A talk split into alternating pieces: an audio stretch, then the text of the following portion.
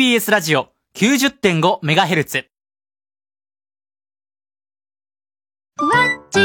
スマホで誰でも簡単にライブ配信。みんなのライブ配信は、ふわっちが一時をお知らせします。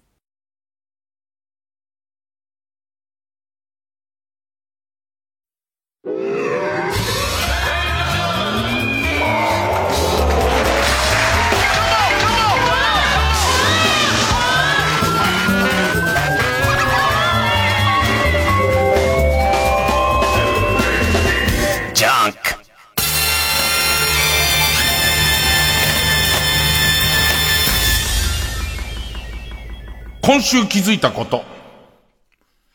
いつ頃から俺肩痛い肩痛いっつってる？番組の中でも多少言ってるよね。肩痛いんだよって言ってるよね。で、あれ、CM 中とか番組始まる前とかはすげえ言ってんですよ。肩痛いって。で、ずっとごまかしてきて、なん、なんか、決まった角度じゃないんだけど、決まった角、角、なんかこ、こ、何かひょんとした時にズキって痛いから、痛い痛い痛い痛いってなるんだけど、その後必ず、うっそーんって言ってたから、大体嘘にはなってたんだけど、最近ちょっとそのうっそんも効かなくなってきて、体勢ついてきちゃって、なんか、普通にシャツ着ようと思っても、あのー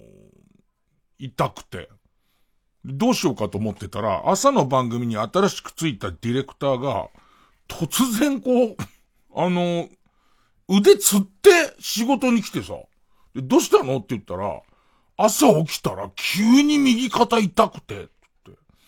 で、すぐ病院行ったら、何にもしてないのに亜脱臼してると。で、あのーはめてもらって今こういう状態なんですつって。そしたらさ、そのディレクター、星っていうディレクター。その、星っていうディレクターは、その時病院で先生に言われたことを全部受け売りで言うわけ。あの、その、アダッキューだからってほっといたら、なんか、死にますみたいなやつ。その、まあ、なんだかんだでいろいろ、いろいろあってっていうね、アダッキューだからってほっといたら、自然治癒力で戻りかけたけど、バスに轢かれて死んだ人もいるんですっていう話を、まあ、多分先生にされたんだろうけど、その、あの、アダッキューって何の前触れもなく自分では、えー、何の覚えもないのに寝相とかでなることもあるっていう話から、アダッキューを放っておいたことで、なんかその、体の一箇所が悪かったことをかばいながらやってたら、ただ肩が痛かっただけなのにもかかわらず、中くらいの島の島民が全員死んだっていうケースになってなり得るっていう、ね。なり得るって隕石が、直径 2km の隕石が起こってきて、結局亡くなったっていう話になってなり得るみたいな話を、ずーっとするわけ。ずっとされるから、伊集院さんも行った方がいいですよ、みたいなことをずっと言うわけ。なんか、あアダッキューが偉いみたいになんか。すごい、医師免許でも、自分はアダッキューをちょっと治療してもらっただけなのに、医師免許でも取ったような口調でずっと言われるから、こっちはさ、怖えじゃん。もう、なんか、だって、2ヶ月ぐらいずっと言ってて、正直、うっそーんって言うたびに痛くなってんのね。ずっとその痛い角度がいっぱい増えてるわけ。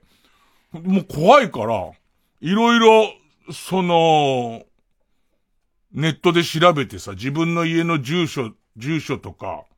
あとその、脱臼とかか、肩板とか、スポーツ整形とか、スペースで、区切って、ファンザ10円動画。なぜ終わる？ね、あたりも全部、ファンザの10円動画終わるらしいんだよ。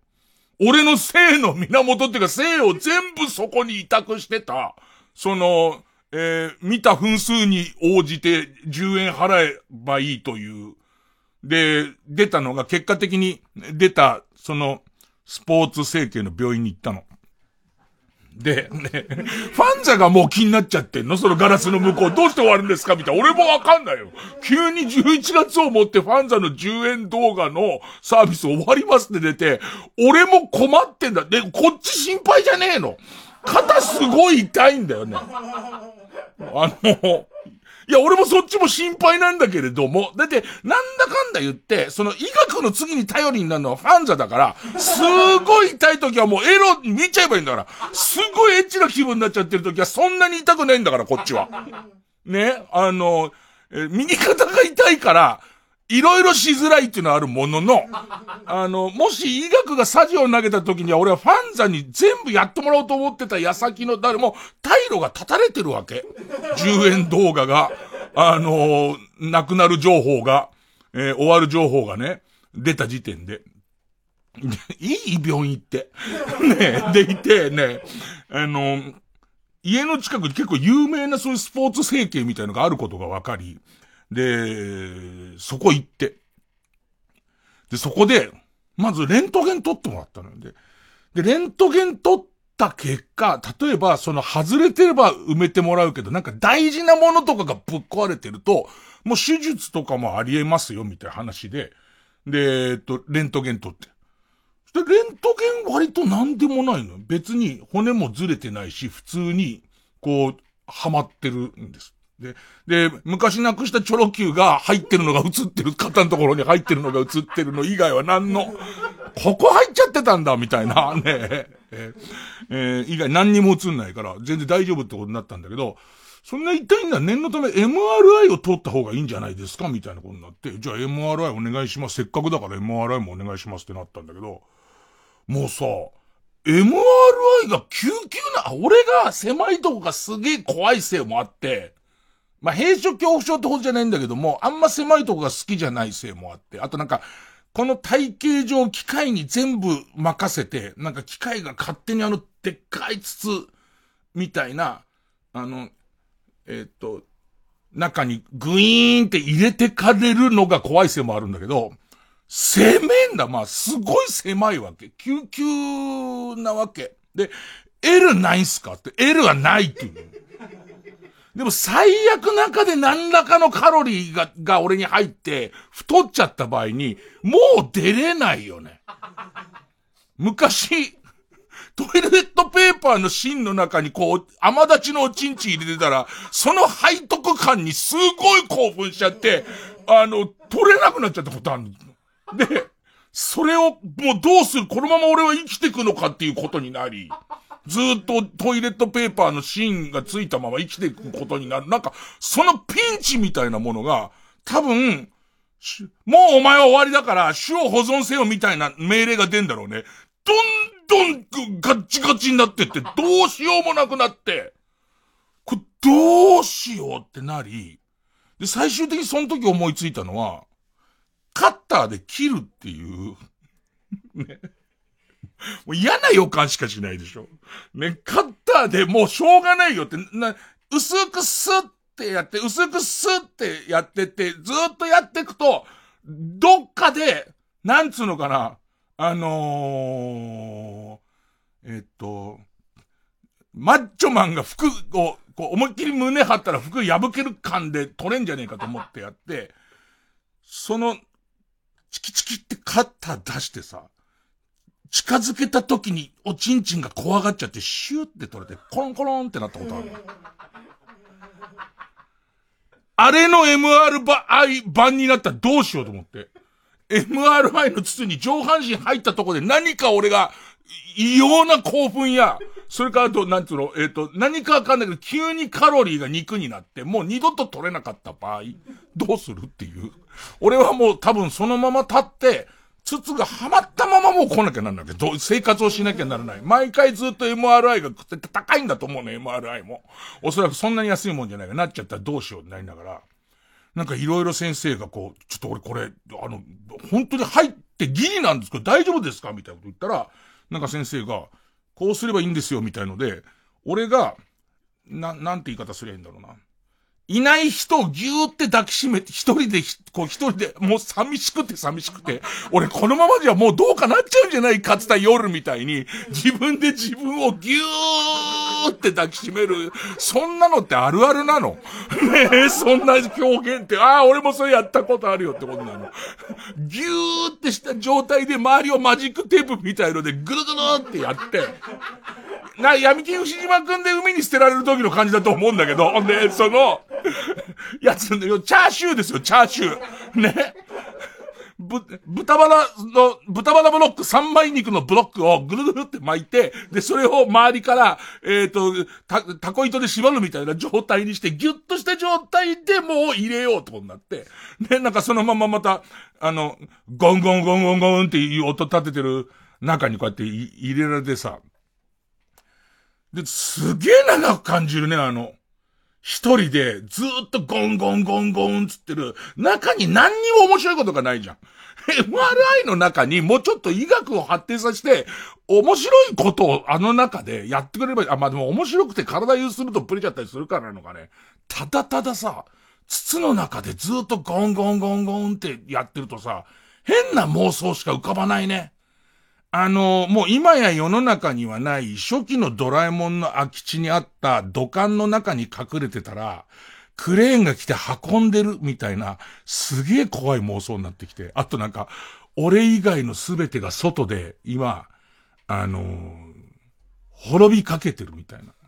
で、ぎゅーっとしたまま20分ぐらいいてさ、で、やっとなんか終わりましたよ、みたいなで出てさ、もうその縛られてた格好に馴染んじゃって、体広げんのがもうちょっと痛いみたいなね。で、そう見たらさ、それ MRI も、なんでもないっていうの。別にその数字って、まあ、なんでもないの言い方は難しいんだけど、俺が期待してたのは、派手に外れてると。もう、は、もう完全に外れちゃってますよっていう、なっちゃって。で、まあ、最悪、もう取り替え、取り替えますっていう。で、どうします？手にします？最高眼にします？みたいな。で、俺一応最高眼がいいですみたいのが一番。で、二番目ぐらいは、ちょっとだけずれてるから、なんかこっち側にそのちょっとずれ、補正士みたいな人います？免許持ってる人いますんで。なんか、入ってやって、ちょっと痛いけど入りました。みたいな。あ、で、今日からなんか、あ、入っちゃえばなんともないですね。みたいな、やつ。で、最悪は、何かとてつもないものが3日って、これはもう切れてる剣をつなぐのにオペをしなきゃなりませんね、みたいな最悪。だったんだけど、準最悪ぐらいが、別に何でもないなんだよね。別に何でもないし、痛いんだもん。だってそれはさ、俺が聞かなかったうっそんを、先生も言ってるって話じゃん。だって痛いんだもん、もうこっち側からしてみた。言ってるから。その、何、外科的にはって言い方なのかなその、レントゲンと MRI の映像的に途切れてますよとか、ここがずれてますよみたいなことはないです。で、そうするとややこしいのが、もうなんかその、コロナの間にずっと運動しなかったり、加齢だったりとかする中で、その、その、な、肩の可動範囲が異様に小さくなっているところに、なんかそれを動かしたことで少し痛みがある、あるし、で、その、痛いからさらに動かさないを続けていくうちに、どんどん可動範囲が小さくなってますよ、みたいな、そういう状況だから、あの、地道なリハビリをずっとやるっていう、ことにな、すげえ嫌だ、嫌だなっていう。なんか本当にその地道な、地ま、地道な努力みたいなことをずっとしない果てがここにいるわけだから、なんかそれが、こうちょっと大変だなっていう。で、ただそこで今週気づいたことなんだけど、MRI っていうの入るときに、こうなんかアンケートみたいな取るるわけなんか。えっと、今まではさ、狭いとこで、こ兵所恐怖症じゃないですかみたいなことから、途中で、髪の毛を多く見せる粉あるじゃん。あれ使ってませんかって項目があって。なんじゃそりゃと思って。ね。関係ない、それは別にか、か、か、関係ないでしょって話じゃん。こっち側からしてみたら。自分が何を、何を振りかけようか関係ないでしょって話なんだけど、今日朝のラジオで聞いたら、そういう専門家の人に言わせると、なんかその一部のあの手の商品の中に鉄粉を使ってるものがあると。で、その鉄粉を使ってるやつが、あ、なんか磁気で MRI って多分画像を撮るわけでしょ。だから中に磁気が渦巻くわけでしょ。だと多分、その振りかけが渦巻くんだろうね、おそらくその。自分の中でも誰にもバレてないって思ってるけども、磁力だけは俺が振りかけてることを知ってるから、そのパウダーを持ってこうとするんだろうね。だ俺は知らないでさ、虚空を抱きしめるみたいな形で一人ハグの形で縛られてるけれども、頭の中、頭の上のところではなんか黒い竜巻みたいも俺のイメージこれ。黒い竜竜巻みたいなものがゆっくり回ってるみたいな。で、きっと N 極に全部くっついちゃったりするんだろうね。要は砂鉄ってことだろおそらく。その鉄粉だからさ。で、そうするとその MRI の大事なとことかにビッて付着する感じわかる。ね。剛毛の陰毛みたいになるじゃん、なんか。ああいうのが起きるからダメなんだな、みたいなことが、一応こう分かったのが今週気づいたことかな。月曜ジャンク伊集院光深夜のバカ力。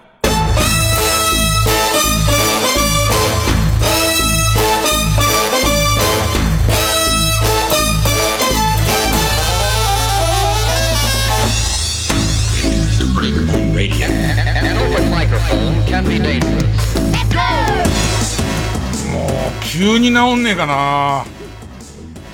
1000円やる、1000円やるから。あのね、もう本当にリハビリ頑張ってる人とかをラジオ聞いてる人なんで、なんとも言いづらいですけども、リハビリってさ、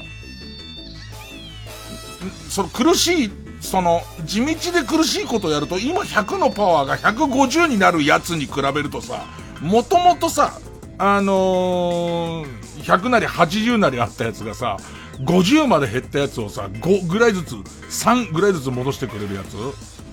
なんか乗らないよね。こういう時に前々から言ってるんだけれども、もちろんその、えっと、深刻な病状でリハビリに通ってる人たちと同じところに自分は行きますから、その割と評判のいいと言われているドクターの集まっている病院、クリニックみたいなとこ行ったんで、そのリハビリテーション科っていうところも、なんかそれこそ六大学の野球選手から地元のおじいちゃんおばあちゃんまでいっぱい人がいると。で、だから、いつ来れますかって言うと、あそこ無理ですね、みたいな、こう、割とこう、詰まっちゃってるわけ。で、だったら、こう、こっちは深刻な話じゃないじゃん。別に、あの、なんとかごまかせてるし、そういう職業じゃないから。右肩に関しては。なんか上手に性風俗と絡めたやつがあってくれたら。ね、ね。なんかよくわかんない、こう、えっ、ー、と、ゴムボールみたいなものを掴んで握力をギュッてやりながら、あの、右肘を回転させてください。痛い痛い痛いですか？痛いですか？もうちょっと頑張れますか？みたいなやつだったら、おっぱいを揉みながら、おっぱいをねじり、ねじ、ねじり切っていいって言われる。まあ、切っちゃダメだけど、そういう性風俗、おっぱいを好きなだけ右手でわしづかみにしたまま、ねじっていくっていう、その、もう痛くても我慢できるじゃん、こっちも。こっちも我慢できるから、多少痛くてももっとねじりたいってなるから、そういう、こう、性風俗とリハビリを合わせたやつ出てくれると、ありがたいんだけどね。なんかその、えっと、例えばだ低い姿勢で大股で歩かなきゃなんないっていうのにしても、ね、その、女体でできたトンネルのおっぱいがいっぱいぶら下がってて、それを低いギリギリであると背中のところに乳首の先がずっと擦れてるみたいなやつだと、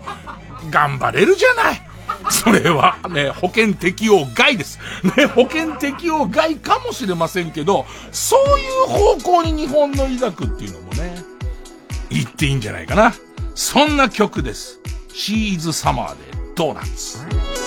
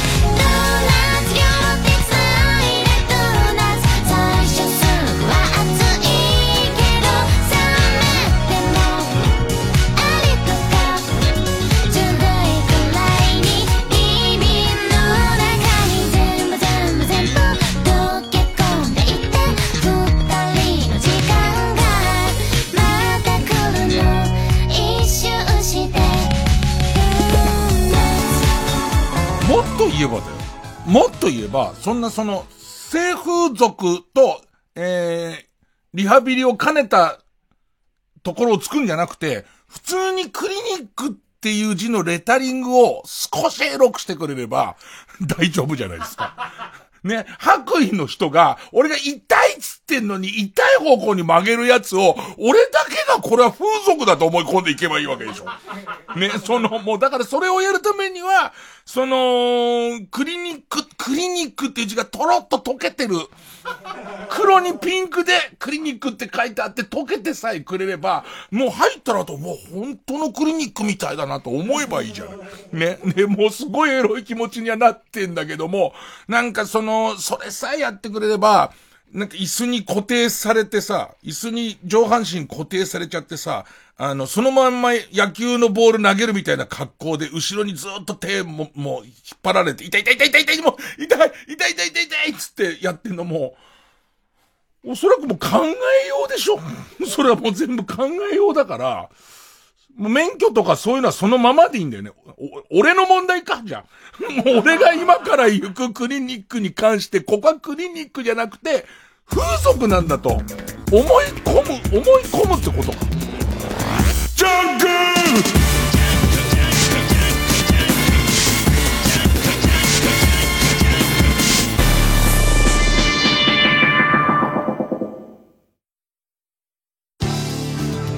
TBS ラジオジャンク。この時間は小学館中外製薬マルハニチロ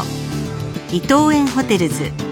総合人材サービス新生梱包他各社の提供でお送りします。あすみりおです。私も大好きな漫画「ポーの一族」の最新作がついに登場します。眠り続けるアランを守るためにエドガーはある貴族に助けを求める。ランプトンは語るに続く新シリーズ。萩尾元ポーの一族秘密の花園。第1巻発売中。小学館。なんでこの店喫茶インアウトなんですか？昔勤めてた職場の名前なんです。脱サラした会社の？とってもいい会社だったんです。へえそうなんだ。イン中アウト外中外製薬やっと気づきましたね佐藤健です。クリスピーサンドの新商品クワトロフォルマッチがチーズ好きの舌をうならせているらしい。4種のチーズアイスクリームに蜂蜜ソース？どれどれ。おお絶妙。クリスピーサンドクワトロフォルマッチ新登場。ハーゲンダッツ。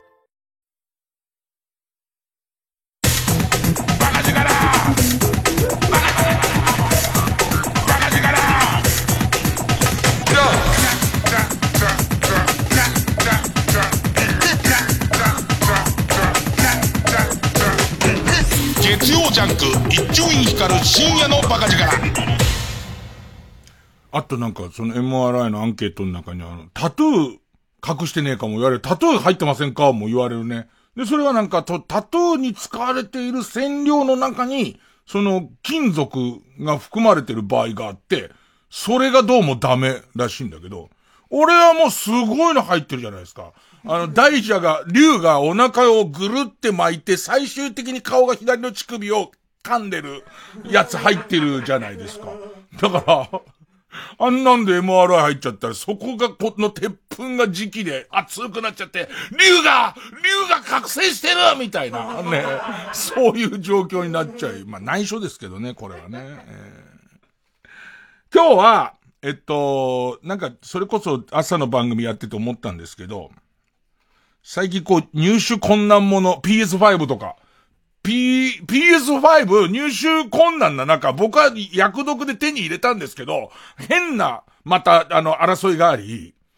なんか俺だけ特別にみたいな顔されるのも、なんか寝覚めが悪いから、つって。買える定価でだったら俺は買うわけだし、みたいので。あの、ファミ通から、じゃあ俺が手に入るまで貸してくれみたいな。頑固な感じで、いいじゃん。もらっちゃえよ。もらっちゃえもらっちゃえ。たださ、これ話すときになんかこうさ、もらいましたってなった。らなんであいつもらってみたいな感じになるのも気持ち悪いなと思って、ね、嫌な気持ちするから。まあ、そんな、変な感じの 変な感じの言い争いがあり。PS5 うちに来たんですけど、まあなんかいつの世もこうゲームって、よくゲームは現実逃避だから良くないっていう人いるじゃないですか。ゲーム、ゲームやると。現実逃避だからいいわけですよ。現実何も面白いことない。特に、正直コロナ禍、あのー、あんま面白くないですよ、現実が。なんかね。結局前向きなこととか何にもないので。そういう時ゲームって最高なんですよ、やっぱり。で、こう、えー、だだってそもそも旅だって、ゲームやりってだけだからね。完全な現実逃避だからね。俺は何かアクティブに動いているという嘘で自分を塗り固めてるだけで、やんなくていいことをずっとやってますからね。肩痛くてプレイできないのに草野球行ってんのとかもう何の意味もないんです。もう、要は暇つぶしなんで。これ明るく喋ってるうちに本気に刺さり始めるから自分に。で、すげえ落ち込んでるからもうこの辺でやめときますけど。で、あのー、スパイダーマン。スパイダーマンのゲームもやって、もう正直なこと言いますよ。もうわからない。あの、要するに PS4 のスパイダーマンとか PS3 ぐらいから、俺別にすごいと思ってるから、ゲームの映像ってものすごいなって思ってるから、で、このローガンおじさんからしてみると、もう、えっ、と、えー、フレームレートみたいのが30コマが60コマになりましたって言われたところで、そこまで俺の中で、ものすごい、ね、なんかその、そうね。 I カップの女の人と、ね、えー、K カップの女の人は、両方おっぱいがすごいでかいでしょ。ね、もうボインでしょ。頬張りきれないぐらいボインでしょ。ね、だからもうそこに関しては、そこまで俺はすごいわかるわけ相変わらずすっげえな、ゲームって、ま、まあ、思うかな。あとは、ロード時間みたいなやつが、すごい短いんですよ。めちゃめちゃ短くなってて、あと、多分細かいゲームをやっていくと、なんかトリガーの、トリガーを引く、その引き金を引くみたいな、その、モーションするゲームが、その、トリガーの抵抗みたいのが、微妙に変わ、要するに、ちょっと、引き、引き、例えば、固めの乳首を、こう、指先で持て遊ぶ時と、ね、まだ柔らかめの、まだ柔らかめの乳首を指先で持て遊びぶときと、その、抵抗が違ったりとか。あと、振動コントローラーがすごい細かくなってて、なんかそのいろんな、その、ブルブル度合いを言わしてくるから、もう、エロいゲームよ、早く出ろしか思いませんけど。で、自分ですげえなと思ったのは、その、もともと、ちょっと旅行行く予定が飛んだっていうか、これも、これも話しといた方がいいのか。本当は週末旅行行こうかなと思ってたの。そしたら、えー、っと、世の中のコロナの数が変な感じになってきたじゃないですか、また。ちょ、ちょっとやばくないみたいな感じになってきたじゃないですか。で、そこでちょっと迷いがずっとあって、とはいえ、えー、っと、我が国の方針は、ちゃんと、えー、対策をしてたら、旅行大推奨っていう、ね、GoTo トラベルは全く問題なく継続みたいな状況で。俺そのあたりに委ねようってずっと思ってるから、えー、行こうか、行くよりぐらいで、その行く寸前の金曜日の仕事に行ったら、あの、必ず楽屋できちんと自分で、また、あの、と、えー、局の入り口もそうだし、楽屋の中もそうなんだけど、まず局全体で行くと、まあ、TBS と TBS の入り口のところにもセンサーがいっぱいあって、で、そのセンサーで、ちょっとでもその基準の数字、7度5分かな ?7 度5分オーバーすると、もう、あの、人らやろつってみんなで、ね、あっ、ちげえつって、ね、あの、入れてもらえないシステムとあるじゃないですか。で、さらには番組ごともあるんですよ。で、その、えー、っと、TBS 出て他の局行って、で、他の局で入り口クリアして、ほいで番、その番組ごとは今度、えっ、ー、と、えー、楽屋にまた一人一人体温計があって、それおでこにピッとするやつがあって、それピッとしたやつで異常ありませんっていうのちゃんと署名して、みたいなのがあるわけ。そしたらずっとそれ全部クリアしてきたのに、楽屋のその、その番組の楽屋のピッっていうやつ、俺の下のところに、ピッてやったら、8度区分って出て、八度区分って、八度区分ってなんか自覚あるじゃん、八度区分。で、もう一回ピッてやったら、八度区分って出て、う、8度区分なの俺と思って、ほいでもう一回ピッてやったら、六度二分って出て、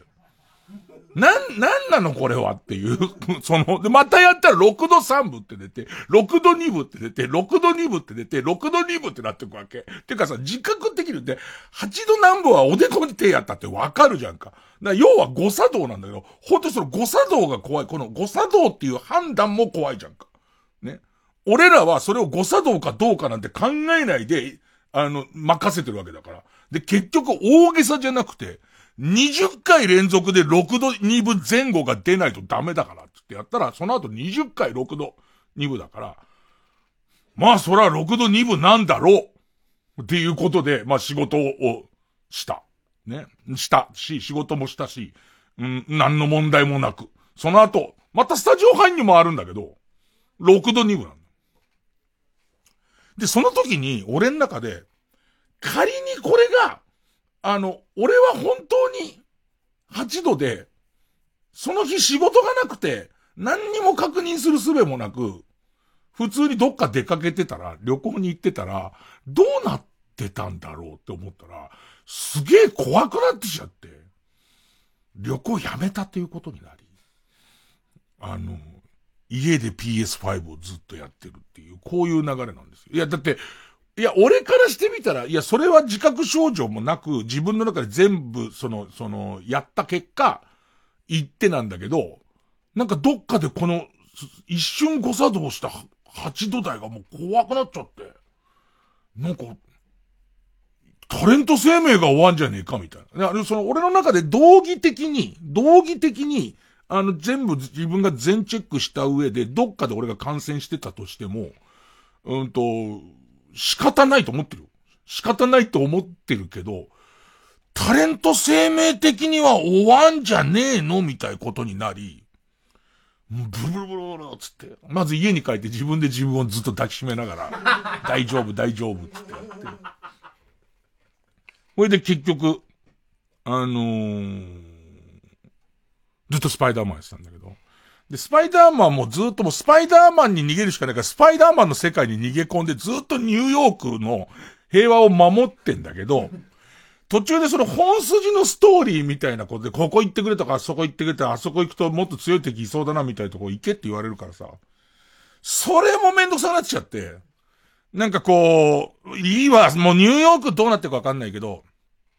サブミッションみたいので、ニューヨーク中に隠されているアタッシュケースを見つけるみたいな。40箇所隠れてるので、とりあえず、なんかこう暇な時に探してねっていうやつなんだけど、それをずーっとやってんだ。別に本筋のそのスパイダーマンの敵の巨悪とかが何してるかとか、いいってなってるから、今あそこに行ってくれれば、なんか新しいその悪の組織が動いてるよって言われてるけど、あ、そこはちょっと今もうめんどくさいからいいやつって。なんなんその、現実逃避からの、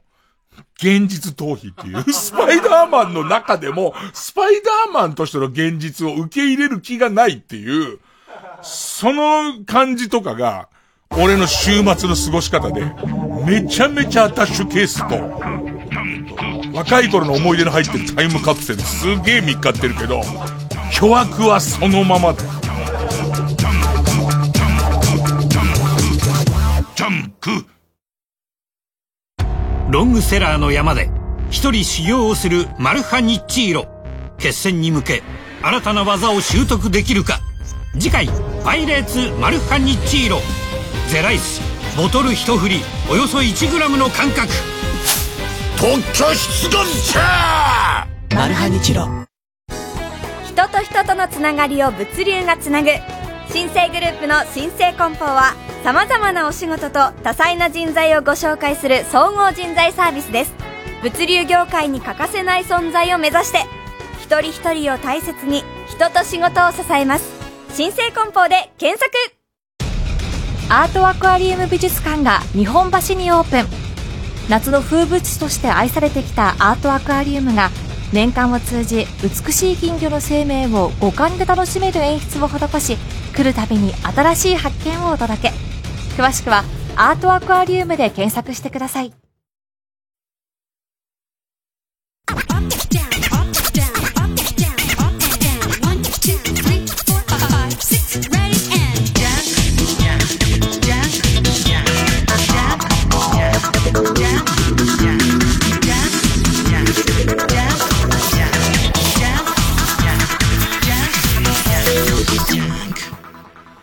PS5 もでも大変なもんなってんね。もうそれこそ、あの、個人、個人で売り買いするサイトとかでものすごい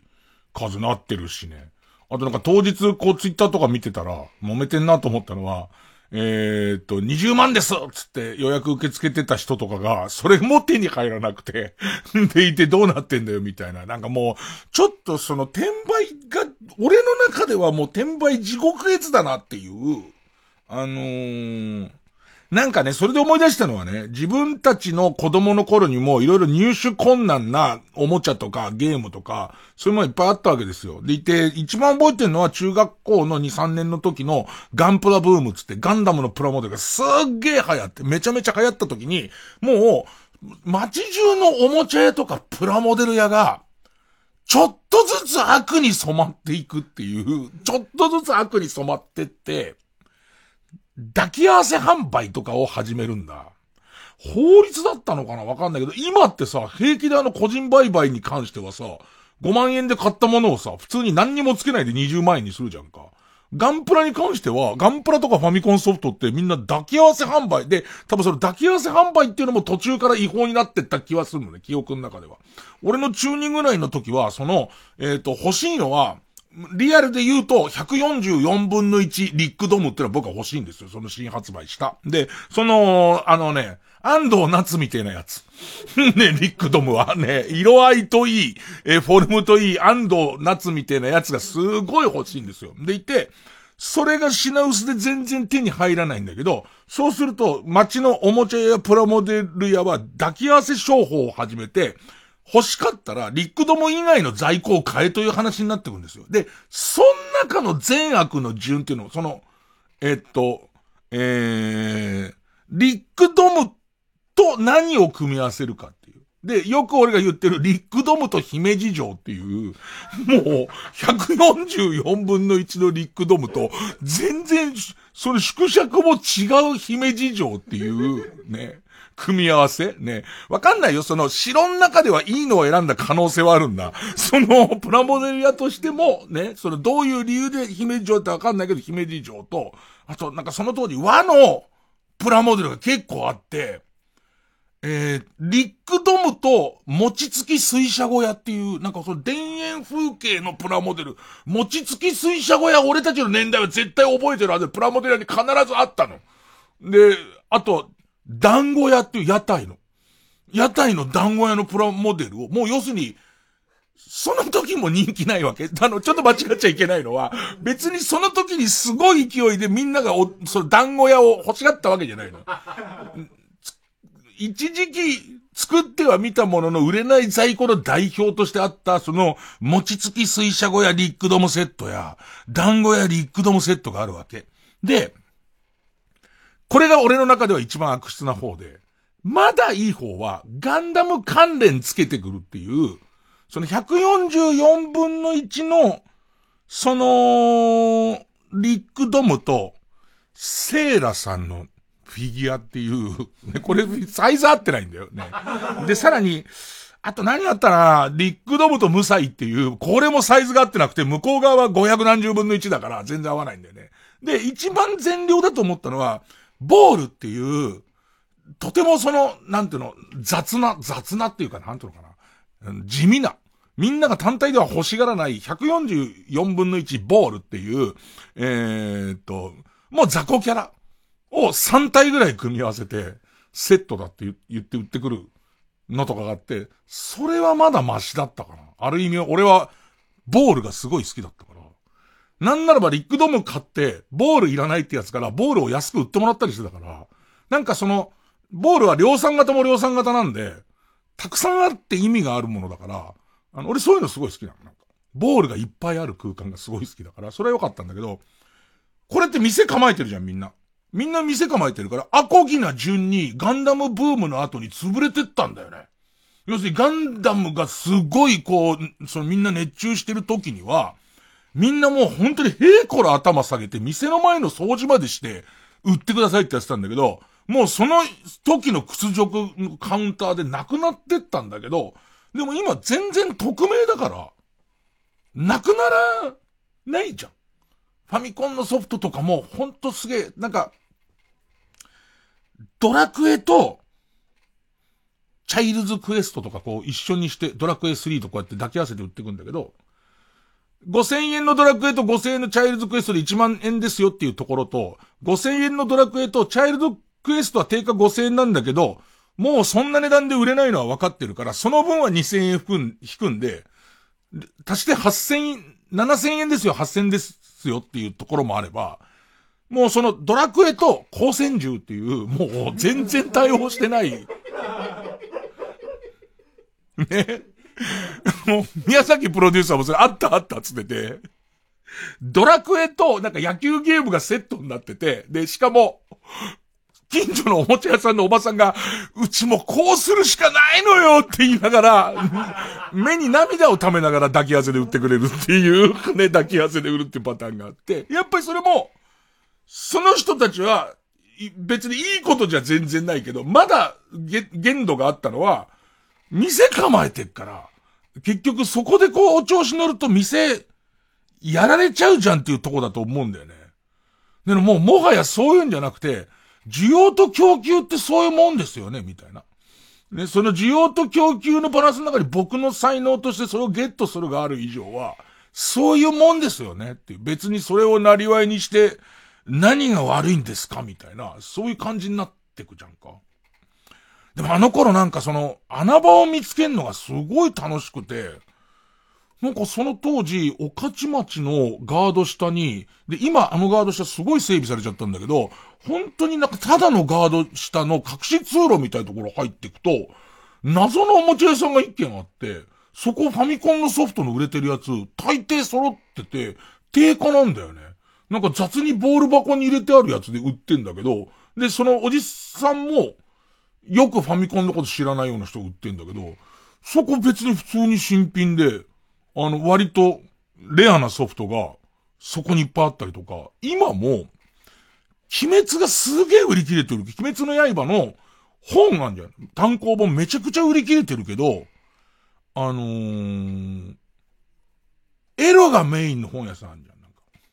もはやエロの本とエロの DVD しか売ってないところが、俺の記憶だと、あれ、何割かの商品、成人向け以外を売らないと、あのー、風俗店みたいな扱いになっちゃうからっていう理由で、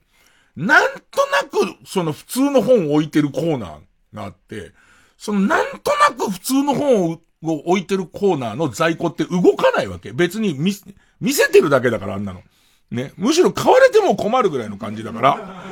そこに鬼滅が大ヒットする前に、最近何売れてんの？鬼滅の刃って売れてるらしいよ。知らねえけどななんつって、じゃあ置いとこうかっていうやつがたまにあるみたい。だからその、みんな普通の本屋さんには全然ないのに、あの、エロばっかりの本屋さんの角にあったりとか、で、まあ、ああいうのを多分見つけるのは楽しいんだろうね。で、その後、まあ、転売しちゃうんだろうね。その自分が興味なければ。まあ、ただ、全然肯定はしないけど、自分がお笑いやってて食えないっていう立場だったら、や、やらないとも言い切れないかな。自分が何かの豆にチェックして抽選当たったみたいなもので、食いぶち稼げるっつったら、や、やるんだろうね。まあ、あとはもうそういう、そういう売買をさせるサイトみたいところが取り締まられない限りは、何か取り締まる法律ができたりしない限りは、ずっとこの、な、地獄絵図のようなプレステは10万円ですみたいな。これでいて、えっ、ー、と、本当は5万円なんだけど、5万円で買ったお金のない人が10万円で売るを繰り返してって、なんだか、なんだかわからないっていう。で、また、売ってる側もきっとこれこなれてくると得するって思ってんじゃないかな。これちょっとうがった見方かもしんないけど、一旦本日15万円って言ってたものが10万円値段ついて流通しちゃうわけじゃん。それでいてその10万円値段ついたものを量産体制整えると何か値下げした感じになってみんな買うわけじゃんか。品薄商法、品薄の間に、いやこの品薄を狙ってるかどうかは別だけど、結果的に10万円今しちゃってることは、後で、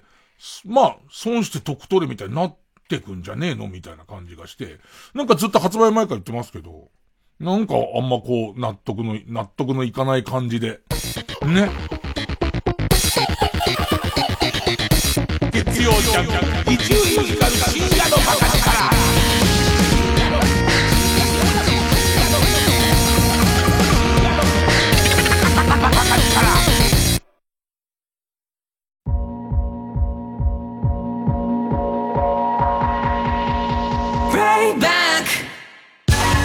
こで「ゴーゴーバニタスの鏡」をお聴きください。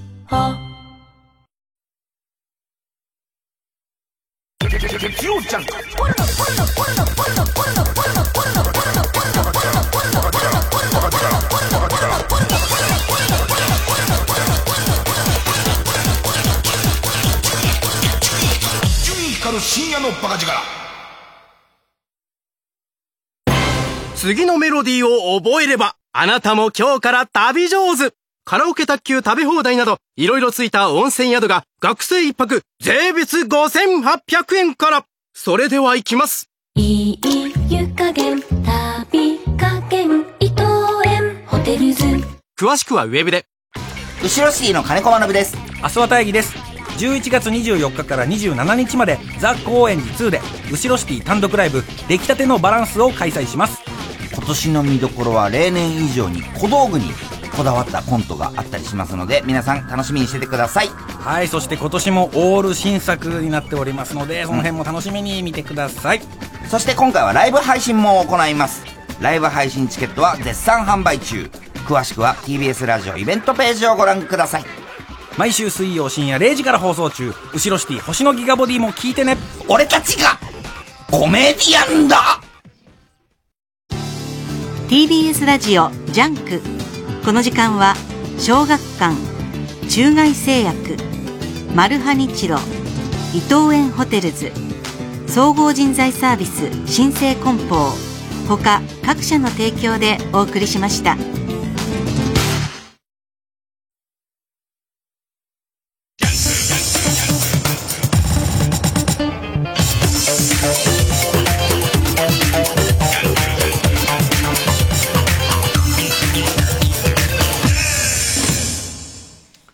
近聞いた、へーっていう、嘘だか本当だかわかんないけど、へーっていう話。なんかスタートは、都会に、あの、の、高級住宅街とかに、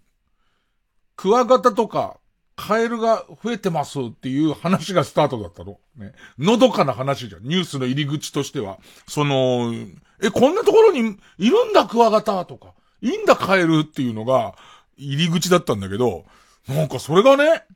家の庭にクワガタいたよってなるじゃんか。で、そうするとこう、幸せ立地家庭が、そのクワガタを、今 SNS 時代だから、写メ撮っていたよっつって、庭にクワガタって言って、SNS にあげると。ね、庭に帰るっつってあげると。でいて、で、そうすると、その、庭の感じとか、その取れたとこの周りの感じとか、なんとなく後ろの背景に映るじゃん。ね。でいて、この、自分がクワガタとかカエルを離したあたりの見当もついてるので、ああ、この家ここだって、この SNS の持ち主の家はここだっていう、その、えーっと、アカウントと住んでる場所の、住んでる家の特定をして、してね。でいて、そうするとしばらく見てると、そうすると明日から海外旅行ってことも出てくる。そこに泥棒が入るっていう。すごくない？その本当なのかどうかは、いわゆるその、えー、自分が小耳に挟んだっていう程度だからなんだけど、わ、なんか、その、デジタルとアナログといろんなもののくっついた複合型の超気持ち悪いやつだみたいな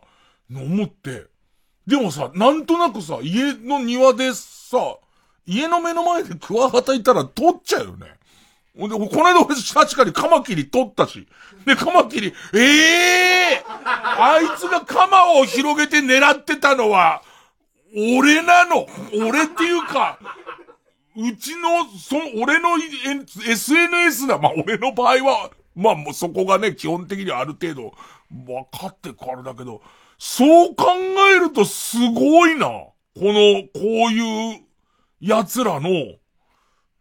アイディアっていうか、だから褒めないけどさ、褒めないけど、そらうかつにいたとこ取っちゃうよね。そうすりゃその後ろの何かとかは、映ることあるよね、絶対ね。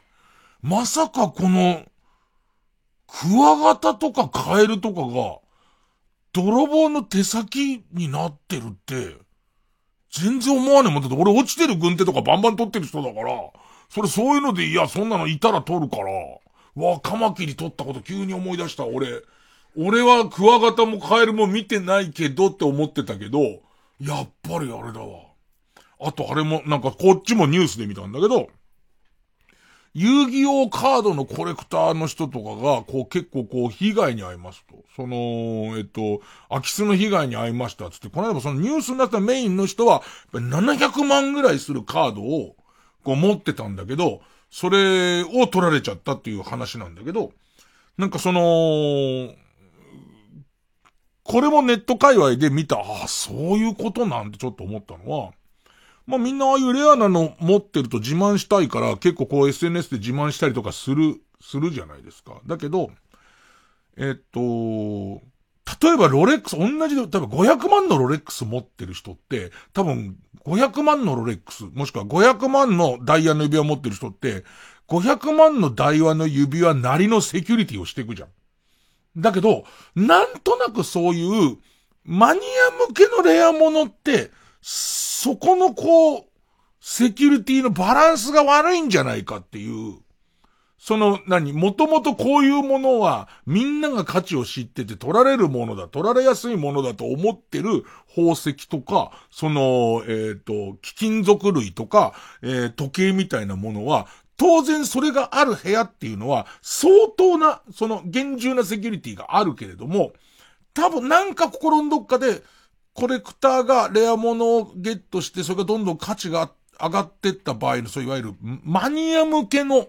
そのコレクショングッズって、そこのバランスそんなに良くねえんじゃねえのっていう。で、そうすると、何かで見かけた時に、その特定しようと思うのに、ロレックス自慢されるのよりは、絶対、俺らのこう、その、ちょっとマニアの中で500万しちゃうようなものの方が、多分一生懸命奴ら特定してこうとするんじゃねえのみたいな。ちょっとなんかね、怖い、怖い話。まだ時報前 CM あるんだっけ？じゃあ一回言っときます。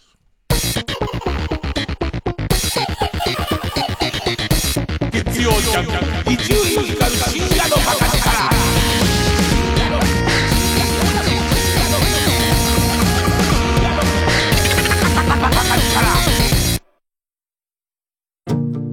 関取花です。音声ガイドに特化したアプリケーションサービス耳たぶにて関取花のどすこい散歩ラジオが配信中。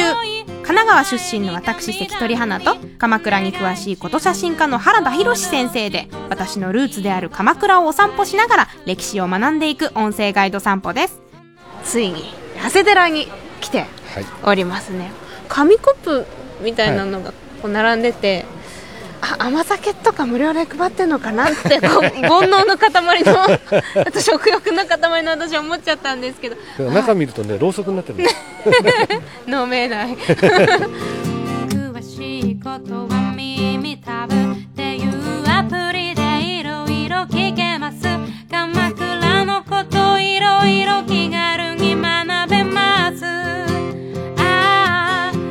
は数字の33とアルファベットの TAB と検索してスマートフォンのアプリストアからダウンロード。アートアクアリウム美術館が日本橋に誕生。累計来場者1000万人を超え夏の風物詩として愛されてきたアートアクアリウムがアートアクアリウム美術館としてオープン。年間を通じて楽しめ美しい金魚の生命を五感で楽しめる演出を施し来るたびに新しい発見をお届けします。生命の宿る美術館をコンセプトに3万を超える金魚の織りなす美しさ神秘的な世界をぜひご体感ください。詳しくはアートアクアリウム公式サイトをご覧ください。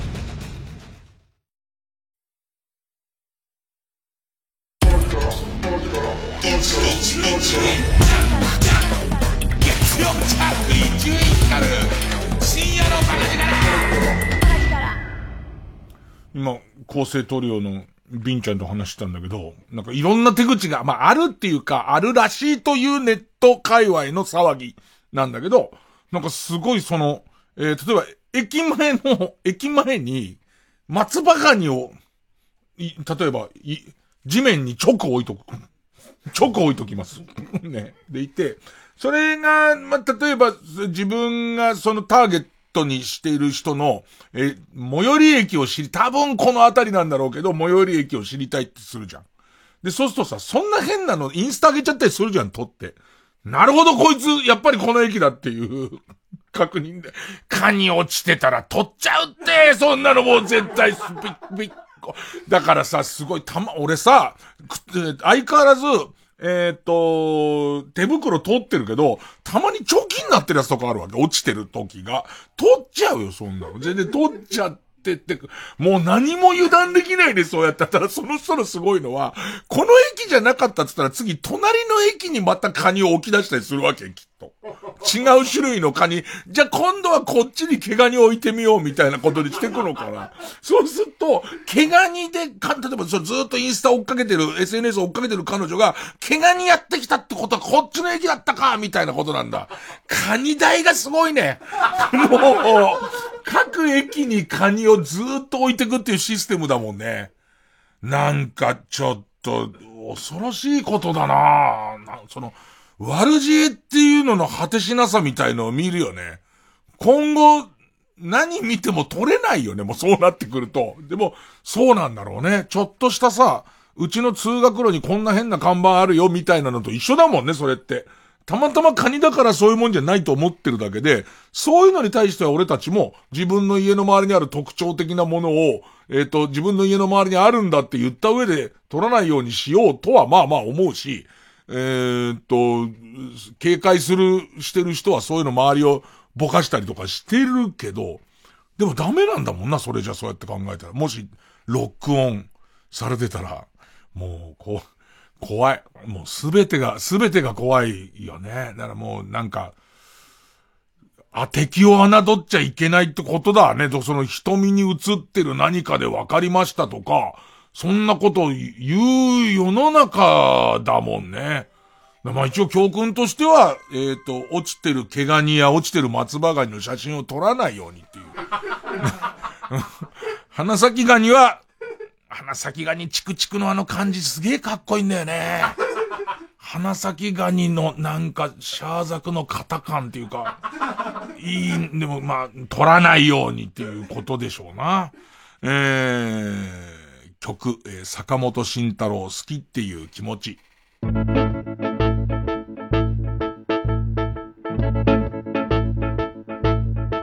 腰を振ってきちんと毎日踊ろう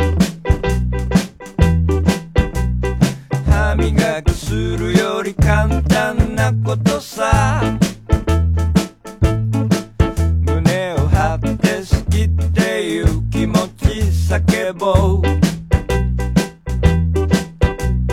恥ずかしがるけど肝心なことさ。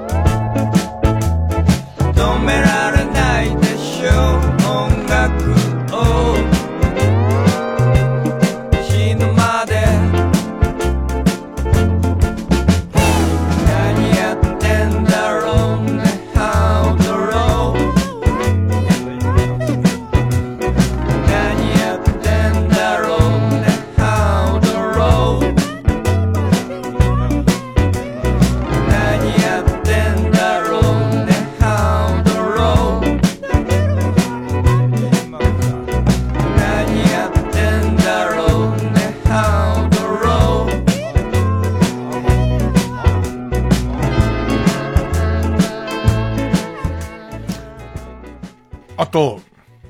まあ、暇の時ネットばっか見てるからね、ネットの片隅にあったニュースで、ゲーム関連のニュースで、あの、ゲーム、今さ、e スポーツの甲子園的な大会ってよくあるじゃんか。その学生が、えっ、と、このゲームで日本一決めますよ、都道府県代表を決めますよ、みたいので、えっとね、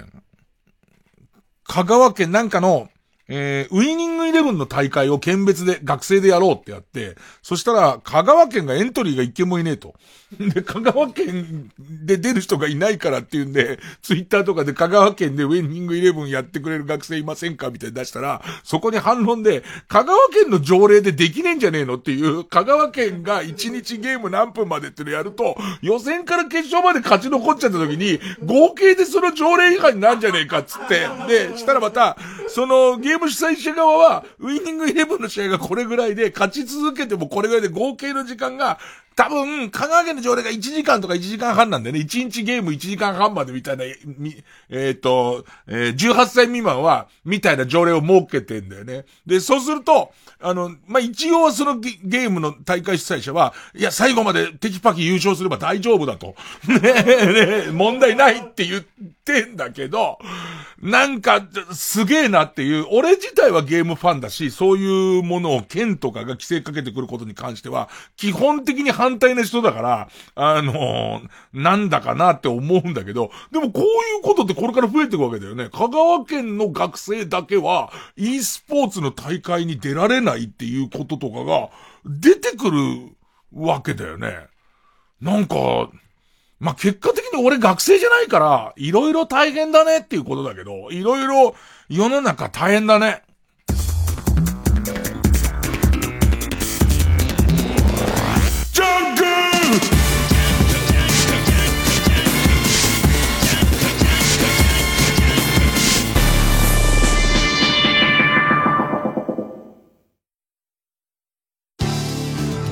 TBS ラジオジャンク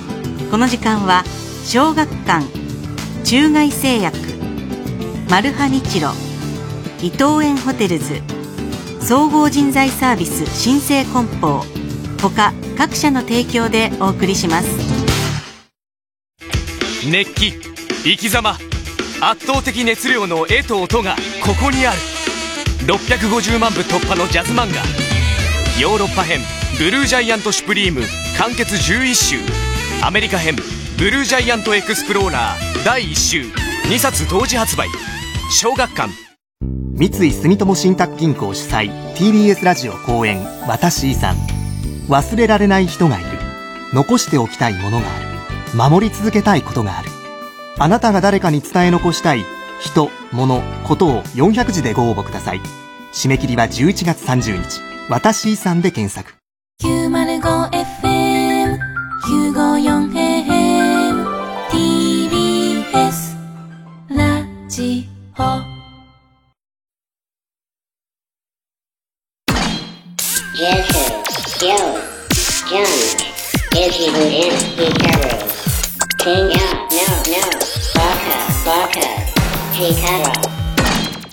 新勝ち抜きカルタ合戦会。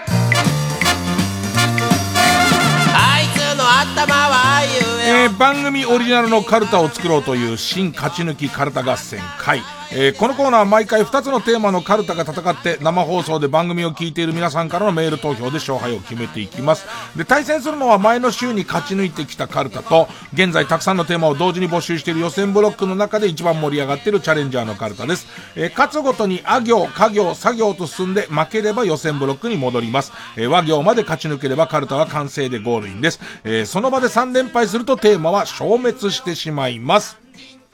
さあ、えー、今週の対戦カード、まずは勝ち抜き中のこちらです。えーわざと知らないふりをしてとぼけて嫌味を言い、にやりとする古市のりとし節。この番組のリスナーだけが多分テレビ見てて出ました古市のりとし節って思うんだろうね。古市のりとし節っていう言葉がもともとないですからね、別にね。えー、まあこれがテーマの、すっとぼけ古市のりとし節カルタ。えー今週はハ行のカルタになります。古、このカルタをやって、で、その後、古市さんと、それこそさ、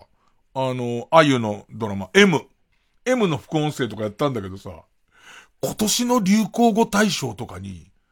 あのー M 関連一個も入ってなかったね。っていうか、あの短期の記憶しかないの。その、すごい思うのは、本当に今年の流行語大賞って、その100日後のワニもそうだし、許さないとかそこそここすったよね。その、全国的にも。もう忘れちゃってんだなと思って。ねえだ、そんなもんなんだろうね。俺、半沢直樹結構もう忘れてるもん。あの、半沢直樹の最終回見られないっていう罰ゲーム、今、もっか服役中なんだけど、もうあんまどうでもよくなって、あの結果、半沢直樹がどうなったのかみたいことは、俺の中でもなくなってるから、まあそういうもんなんだな、世の中な。えー、すっとぼけ古市のりとし節カルタ、今週、ハ行ですね。えー、そして予選ブロックから登場のチャレンジャーのカルタは、あなたのセブンルールの中でも、取ってつけた感の強い6番目のルールがテーマの、俺のセブンルール6番目カルタ。えー、6週ぶりですね。えーこちらもハ行です。セブンルールも若林くんがいなくなっちゃってから、あんま見なくなっちゃったんだけど、たまにネットとかで、こう、あの、出てくると、こういう人出たんだみたいな、謎のセブンルール出てくると、ちょっと、あの、録画してるの見ようかなと思うね。春夏秋冬クリスマスソングを聴くっていう人いたね。え、なんで？と思ってね。あ、じゃあ何の人かななんか、やっぱ意識の高い感じの人が、それが、まあ、たまに出てネット見てると、誰々のセブンルール6個ってバーって出てるから、それだけをなんか惰性で見てるんだけど、なんか、その、出てたよ。春夏秋冬聞くんだって。ね、でも、わざわざ全編見るほどかなって言うとそこまで引きがなかったんで、あの、やめてしまったんですけど。じゃあ行きますよ。えー、先行です。すっとぼけ、古市のりとし節カルタ。とぼけた顔してバンバンバンバンバンバンバンバンバンバンバンバンバンは行です。は。ハリセンボンの、春菜さんに対して、行楽で働いてましたって言う人いますけど、もし、それが本物の、角野拓造さんだとしても、この質問失礼ですよね。角野さんですかですよね、普通。そうだよね。本物の角野さんに対して言うのかって話だよね。あれ？行楽で働いてましたしか同業者が。同業者が、言わない一役のことで言わないよね、絶対ね。あ、角野拓造さんですよねって言うよね。それに対してそうですよなりちげえよだよね。角野拓造じゃねえよだよねそれは。ただね、古市さん、それ言っちゃうとほら。古市さん、それ言っちゃうとほら。ね、古市さんのご意見、それ言っちゃうとほらが結構多いんですよ。ねえ。えー、ペンネームわんぱく大仏。は、ハニートラップって言い方、かっこよすぎませんか？スケベホイホイとか、むっつりコロリに言い換えれば、もうちょっと慎重に行動するんじゃないですかそうだね。ハニートラップにかかっちゃうとちょっとかっこよさそうですもんね。あと、ハニートラップって落とし穴の底がすごい蜂蜜な感じもちょっとしますよね。すごいね。あの、ずる、ぼちゃん、ベトベトっていう感じもしますけど、まあやっぱり、ドスケベホイホイって言ったらごめんなさい。ドス、一応さ、ハニートラップに引っかかっちゃうのは、被害者なわけだよね。そうした時にダメージが被害者に高すぎるっていう。ね。うん。えー、ペンネームソフィーと双子の姉妹。は？歯の代わりに、入れ歯入れますよね。入れ歯って、わざわざ歯の形にする必要なくないですか？お汚れが落ちないとか言って、ポリデントとか使うぐらいなら、真っ平らにし、真っ平らにした方が、面って楽ですよね。おでも今後出てきてもおかしくないな、なんか。別に、その、ファッション性でやってるわけじゃないんでっていう人とか、噛み砕ければいいっていうことなら、歯の隙間とか、ない方がいいんでって、笑った時に気持ち悪いけどな笑った時に、で、で、白いとかも、ファッション性で白いわけ。元々の歯が白いから、なるべく白くしようとしてんだから、別にそういればにする時には、なんかそういう、例えば汚れが目立たない色にするか、えー、っと、な、なくしにくい色 ね、どっかに置いた時なくしにくい色にするっていう感じとかで、いいんだもんね。もしくはも磨かないで、その、アタッチメント式みたいな、剥がして捨てるみたいな、その全部その歯の方は、TPO で言い換えればいいじゃん、下の方は。あんまりそういう感じの入れ歯とか出てないよね。TPO で一枚一枚分かれてた方がいいとか、ちょっとこう、あのー、怖がられたくないんで、バカボンのパパみたいなやつの、もう今は、ご飯は食べない上に、そうみんなに笑ってほしい時には、っていうような、そういうタイプの歯とか作っていけばいいよね。入れ歯もそうやって考えたら進化しなすぎだよね、ずっと。ペンネームフランスの珍獣。歯。反省して、丸坊主にするんなら、逆に許してもらえるまで体毛を伸ばし続ける方がきつくないですか？もともと丸坊主の人もできますし、どんどんみすぼらしくなっていく方が反省してる感じが出てないですか？あ、そうだよね。そうだよ。反省して丸坊主にしてきましたっつったって、今日おしゃれでスキンヘッドにする人もいるんだから、あと、その、もともと、もともとさっぱり髪の毛を坊主にしてた人は、できないっていうデメリットがありますから、どんどん髭とかをボーボーに伸ばしてて、周りに汚いって言われても、いやもう反省中なんで、許してもらうまでできないんで、みたいな、そういう方が、新たなこう、なんていうのかな。罰じゃないけど、まあ、自分に課す罰としてはいいかも。ペンネームソフィーと双子の姉妹。は、番組で手相を占ってもらっても、最後に、まあ手相は変わりますから。って言うんなら、生命線とか意味なくないですか？長生きしますけど、変わりますって何っていう。なら、古市さん、それ言っちゃうとほら。本当そうだよね。手相は変わります。手相は日々変わるんですって言われて、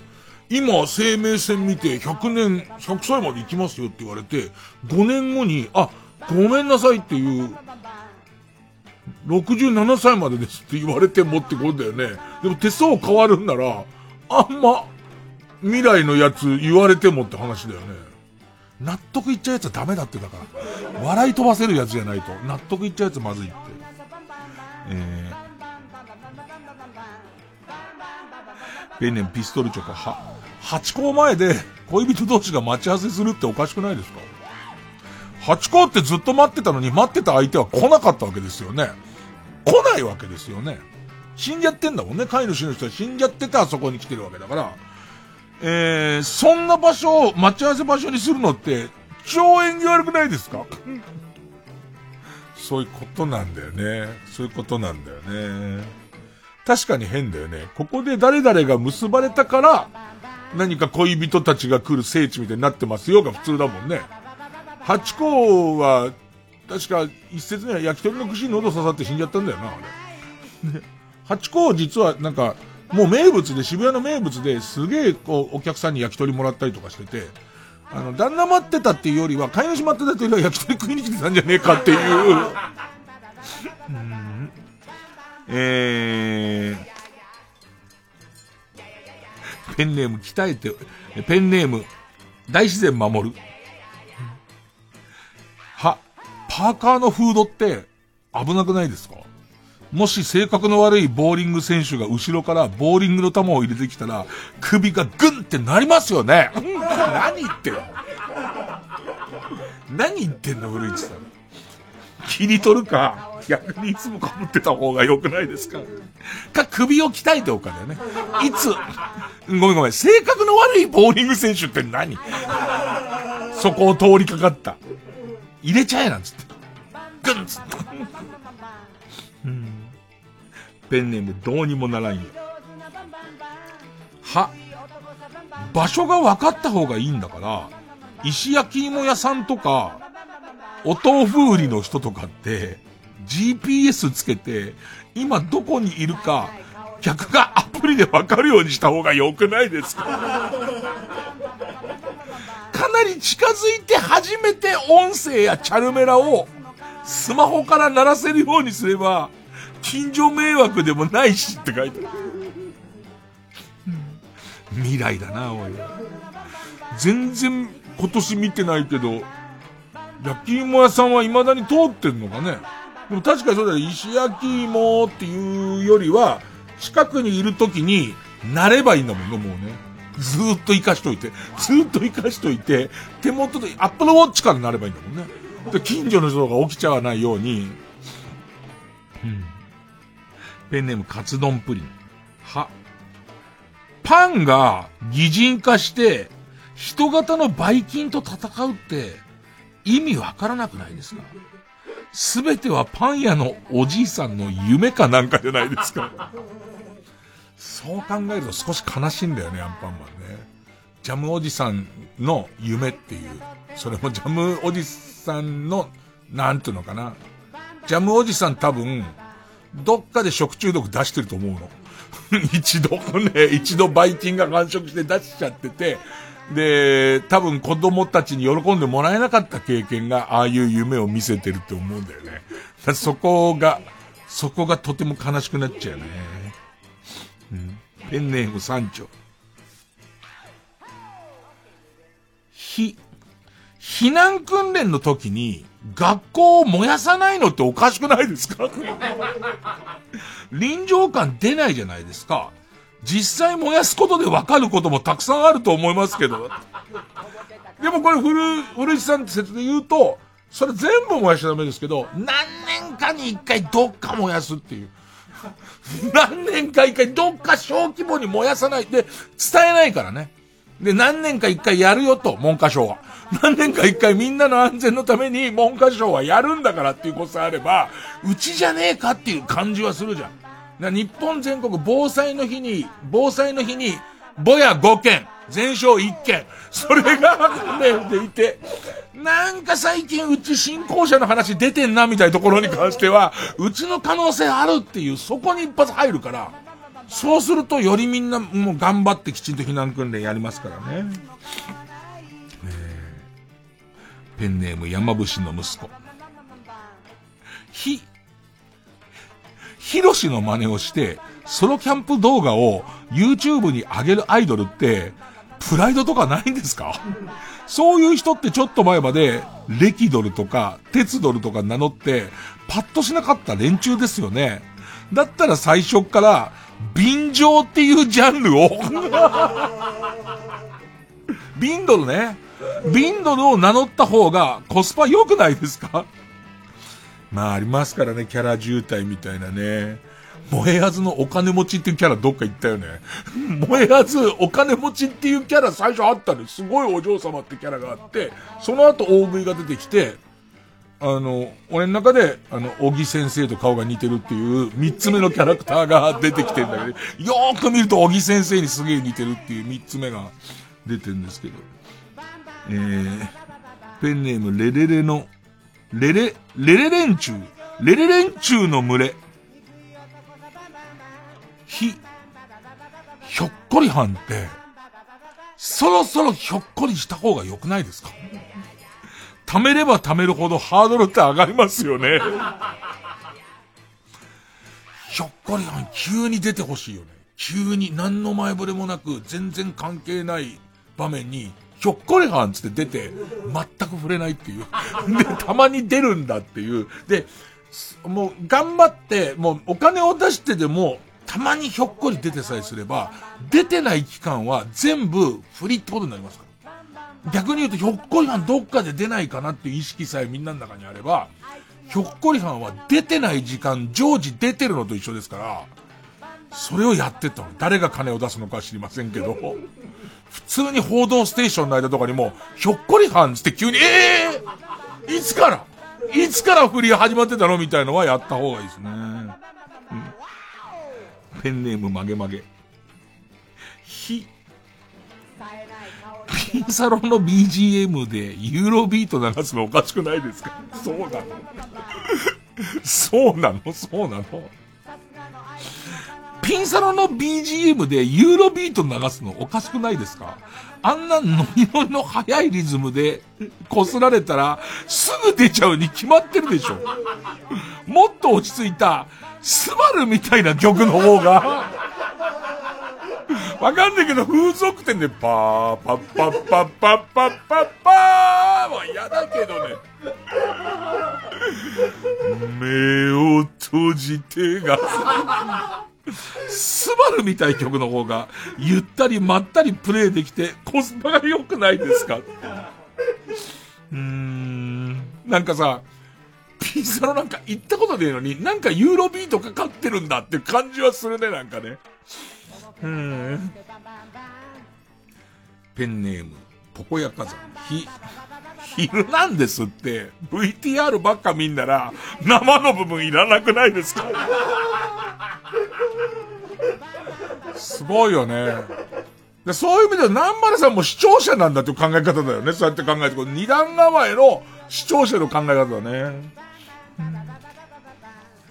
え、ペンネームスカーレットパープル。ふ、プレイステーション5が高額で転売されてますよね、そういうこと。プレイステーション5が高額で転売されてますよね。あれ、前澤さんが買って、抽選でプレゼントすればよくないですか？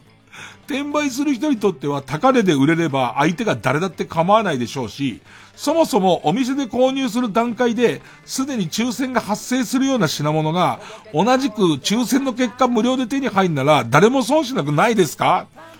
プレイステーション、まあでも、を買い占めていく作戦。全部前澤さんが買っちゃうっていうね。一旦買って、だからもう転売ヤーとかに渡る前にだよね。もう前澤さんが買っちゃえばいいんだよね。でもみんなにあげちゃえばいいよね。もう結局それを売る人が出るから。あんま意味ないんだよね。結局これをやったところでこれを売る人が出ちゃいますからね。うん。ペンネーム。マイペース。ファイナルファンタジーとかの RPG って、後半になるほど宿屋の値段が上がりますけど、後半行く街って敵も強くて、街周辺の治安がすげえ悪いわけだから、その分宿代は安くしないと、お客さん来ないんじゃないですか？そんな言葉で、そんな言葉で見てんだ。ペンネームニトロ、へ。ペコパって時を戻そうって言いますけど、本当に戻したら、また売れない頃に戻っちゃうじゃないですか。むしろ今いい時なんだから、時を止めようの方が良くないですか？なんつってね。うん。ラスト、オーシャン。ほ。ポテトチップでご当地の味がいろいろ発売されてますけど、あれってなんでご当地で売ってるんですか？そうだよね。ご当地限定で売ってるよね。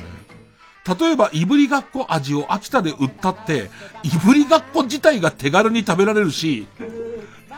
だったら普段、いぶりがっこを食べる機会がない鹿児島とかで売った方が良くないですか？ただ、比べらんないっていうのがね、いぶりがっこを食べたことのない人が圧倒的なところで、いぶりがっこ味を、を、食べても、焦げたくあんの、焦げたくあん味なんじゃないって思われちゃうからかな。でも確かに、不思議だよね。なんか、いぶりがっこ味を秋田で売ってて、秋田でしか売ってないことの意味は確かにあんまよくわかんない、さあ、ということで、えー、古市のりとし、武士、炸裂。続いてこちら。俺のセブンルール、6番目カルタ。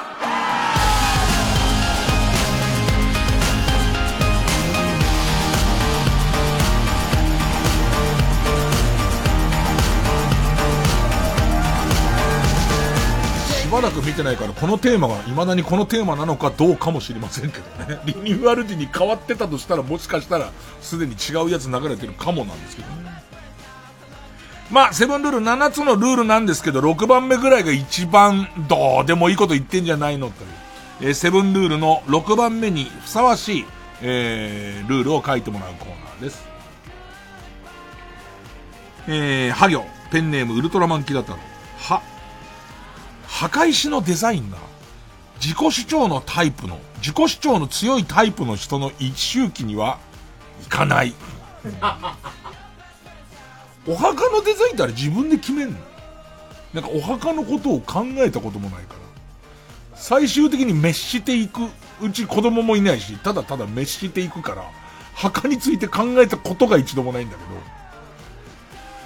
あんじゃんなんか生前野球が好きだったからバットとボールの形に、みたいなのあるよね。確かに、うんってなるね、きっとね。なんかそこ、そこ、めんどくさそうだなとは。えー、ペンネーム北あかりの目覚め。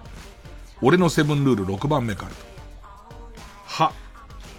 腹にダイナマイトを巻いているときは手持ち花火をやらない。映画に出てくるじゃん、腹にダイナマイト巻いてる人って映画に出てきて近寄んじゃねえ、これが目に入んねえのかっつって、入り口んとこ、それこそ、えー、反社の、その、事務所に勝ち込みに行って、組長に合わせろみたいなんじゃん。実際にあったことあんのかなあれって。い、なんか、腹にダイナマイトを巻くっていう作業って結構大変そうじゃない？なんか。それと、あのシステムで、導火線を全部連動させるみたいなこととか、すごい難しそうだよね。ものすごい難しそうじゃん。なんか、あと、火つけてからそれが、減ってくまでの間に取り押さえられる感じとか、水ぶっかけられちゃうとか。入り口ですごい水ぶっかけられちゃうとか。実際あったことなのかね多分映画で見たっていうシーンでいっぱいあるわけだから、何回かあったのかなえー、ペンネーム、昨日から連座、は、破壊神ジェダの名前でマッチングアプリをやってる女性からのメッセージは無視する。怖い。破壊神ジェダ、あなたとマッチする女性は破壊神ジェダ様ですって出た時の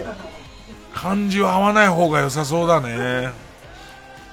えー、あとパクパクうんこさんね。パクパクうんこさんも合わない方が、あ、君がスカトロマニアの時は別だけど、パクパクうんこさんも合わない方がいいよね。そこじゃねえだろって思うもんね。そこじゃねえだろっていう。ペンネーム、カニカマプロペラ。俺のセブンルール6番目カルタ。は。鳩サブレーは、まず、鳩とキスをしてから食べる。決めてんの。チュッつって。人前で鳩サブレーを食べることがまずないよね。鳩サブレーってなん、なんかあった時しか食べないよね。多分実家でしか食べなくない？鳩サブレー俺何年も食べてない。実家になんだか知んないけどあったからっていう理由だけだよね。どっかの名物だよね。鎌倉？鎌倉かな？で割と近いところの名物だからあんま買わないよね。鎌倉だとあんま旅行感がないから。えー、ペンネームソフィーと双子の姉妹が、バイキングは地引き網が復活するまで見ない。バイキングって最初どんな番組だったっけ？なんかやることなすことあんまうまくいかなくて、サンドイッチマンの地引き網のコーナーだけが、すごく数字が、もうバイキングって何年目？笑っていいともの後だよね。笑っていいともの後すぐ始まったんだよね。確かに地引き網以外は全然ダメで、地引き網の回数がどんどん増えてったっていう気だけするな。えーペンネームキャンディ。は、ハチャトゥリアンが聞こえてきたら、食事でも、歩きでも勉強でも手淫でも、その時やっていることを倍のスピードでやる。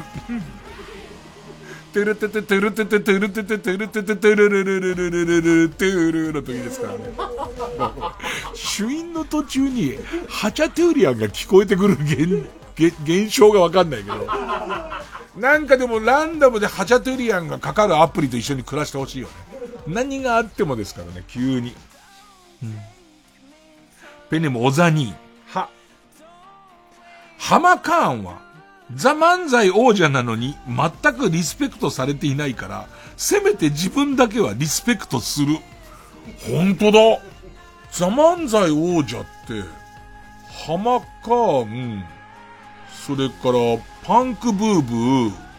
博多華丸大吉、あと、あれだ、えっ、ー、と、ウーマンラッシュアワー。そういう意味では、ハマカーンが結構、そ、ね、所さんのやつで見るけどね。所さんのやつでは見るけど、ハマカーンそういうふうにあんま、フィーチャーされてないね。えー、ペンネーム大自然守る日。ヒグマに追いかけられている時は、テクテクライフの現地塗りは諦める。まあね、まあでも予約塗りっつって後でできますから、ヒグマともう歩いた、ヒグマと歩いた場所全部が後で塗れますからね。ペンネーム鍋定食。ひ、昼に花丸うどんに行ったら、夜は丸亀製麺に行って、食生活が偏らないようにする。ほぼ一緒だよ。うんペンネームソフィーと双子の姉妹、これ大好き。ひ、ひつまぶしは最初から好きな方法で食う。すごい説明してくれるじゃん。最初こうしてこうして、で、最後にお出汁をかけてみたいな。それをもう、す俺には、強いハートと、なんていうのかね、その世間体を気にしない、なんかこう、なんていうの、曲がらない信念があればですけど、一番最初に、まずこちらをですねって時に、もうわさびを乗っけてお出汁をかけ始めたい。あれが一番うまいだろ、ひつまぶしって。てか、ひつま、あれがやんないんならひつまぶしじゃなくていいもんね。最後の最後のあの、わさびと出汁で茶漬けにしたやつがひつまぶしだもんな、俺らからしたらな。最初にこれで一膳食べていただいてみたいな、俺のペースでやりますんでっていう。ペンネーム大日向。ひ、人とよう。人とよう漢字で書ける？人とよう。まあ、もしくは漢字で出してくれればいいんですけど。人とようと書くときはめんどくさいから、窃盗の説でいい。見ると違うの。見ると、人とようのようって、穴冠、あんじゃん、穴冠に、幼稚園のようなんだよね。窃盗の説は穴冠に切るなんだよね。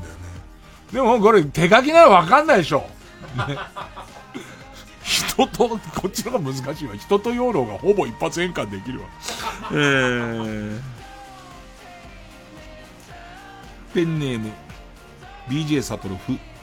ブックオフの100円コーナーにある一世を風靡したタレントの自己啓発本はむしろ今買いだって。あれを見かけたら100円にならない前の1000円台の自己啓発本は買わなくていい。100円になった時こそ香ばしいから。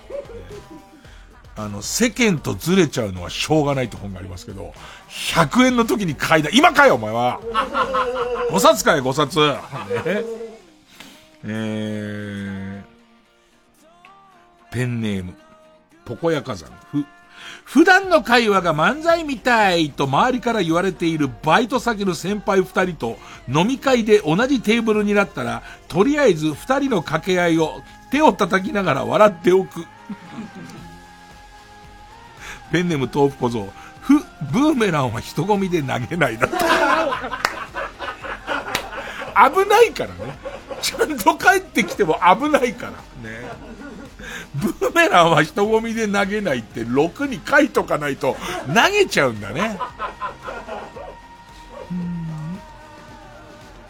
ペンネームインドカレーフ。フェードアウトするように、日本版24の存在感が、弱められていることに関しては触れない。あの、24ジャパンって多分その特性だと思うんだよね。24って賭けなのはさ、1話見ない人絶対2話見ないもんね。で、だから1話始まる前は、相当やってたよね。相当24のジャパン始まるよってやってて、そうって、俺24の元々のが好きだから、あ、そうって思ってたけど、もう、始まっちゃってからは、そっとやってる感じ出ちゃってるよね。ただね、撮ってはあるんだよね。24を、やっぱ俺の中では、最初に知った時から連続で見ちゃってる。なんか、シーズン1だけは多分小出しに見た気がするんだよ。逆か、シーズン1は全部、次々と見ちゃったから、あの見方がしたいんだよね。24ジャパン、とっくに終わった後に俺名作だって言い始める可能性あるけどね。池内さんっていう、あの俳優さんが出てるだけでちょっとワクワクするんだけどね。さあ、えー、ペンネーム BJ サトルの前に、桃口山へ、へ、ヘディングシュートをするときはタケコプターを外す。痛い痛い痛いってなっちゃう。BJ サトル、へ、変な自分ルールを作って自分に課してる奴は大抵面倒な性格に違いないので、俺は絶対近づかないっていう。ペンネームシグ。ほ。ボル塾じゃなくて、シンボルと猫塾だからね。などとうるさい人はめんどくせえので、すべてマネーで受け答えを済ませる。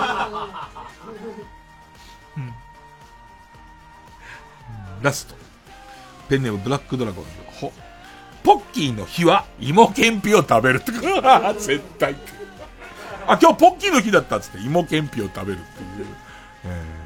さあ、ということで、どっちが勝ったかという。えー、リスナー投票で勝ち残るカルタを決めます。勝ったと思う方のカルタが、すっとぼけ古市のりとし節カルタなら、メールの件名に漢字で、古市。で、えー、俺のセブンルール6番目カルタなら、メールの件名にカタカナで、セブンと書いて、メールの本文に住所、氏名、年齢、電話番号を書いて、これからかかる曲の間に送ってください。投票は1人1回で抽選で3名様にバカ力カードをプレゼントします。メールアドレスは、baka.tbs.co.jp。baka.tbs.co.jp です。えー、ほんで曲、えー、リサウルで再開受付開始またねと笑って見せてくれた。同じように笑い返していたのに気づけば少し滲んでいたあなたの姿。あれからいくつより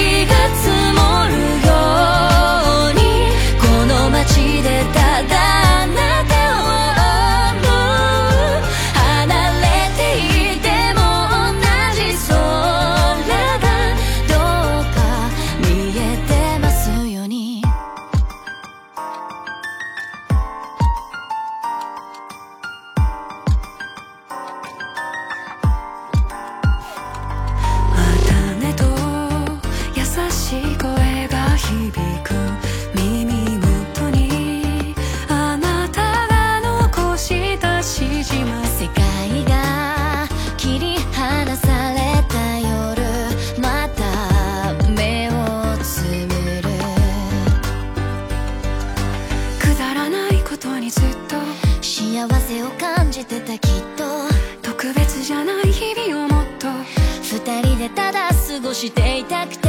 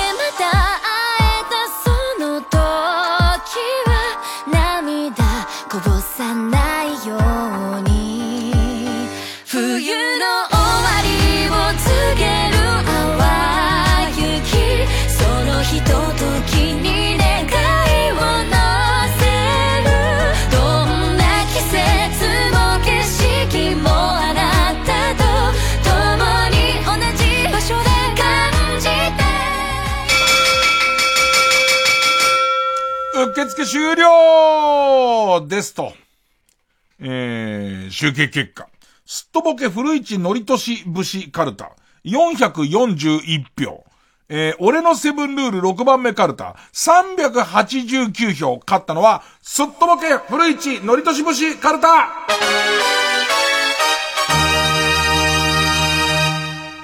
ということで、すっとぼけ古市のりとし節カルタ魔行に進みます。で、負けた俺のセブンルール6番目カルタは予選ブロックに戻って引き続き破行。今日なんかその、地味ながら両作揃う対決っていう感じでしたけどね。僕あの、俺のセブンルール6番目カルタで、えー、人混みでブーメランを投げないっていう。ね、すごい好きでしたけどね。えー、で、まあ、のりとし節も良作多かったですからね。え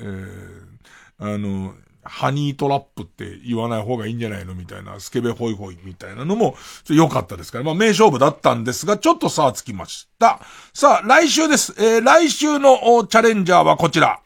有名人キャッチフレーズカルタ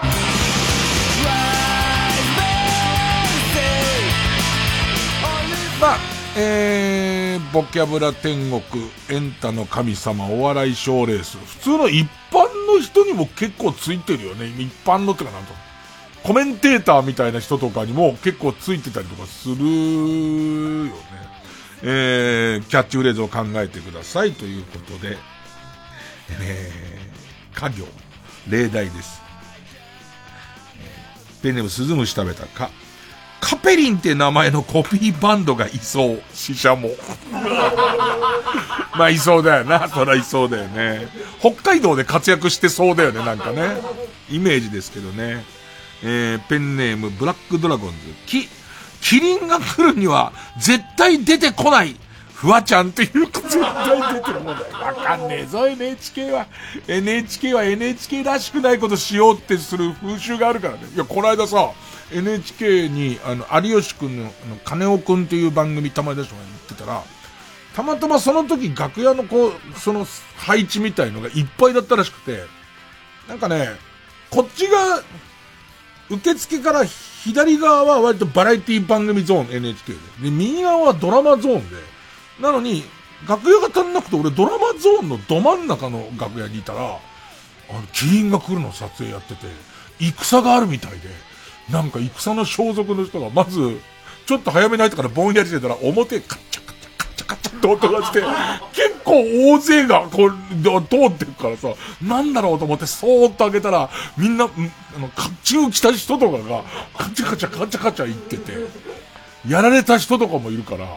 なんか変な感じだって、普通の役所の廊下みたい、NHK ってテレビ局の中ではちょっと役所っぽくて地味な廊下なんだけど、地味な廊下が、なんか戦の後みたいになってて、おそらくなんか持ってる登りとかで、本当はネタバレしてくんだろうけど、俺歴史がわかんねえから、全然どうでもよかったけど、あ、なんか、やってると思って。ね、キリンが来るの中に俺だけ普通にいるっていう感じがちょっと、直帰して、面白かったんですけど、ね。えー、ということで、次回の戦いは、すっとぼけ古市のりとしぶしカルタの魔行、バーサス、えー、有名人キャッチフレーズカルタ、家業の戦いです。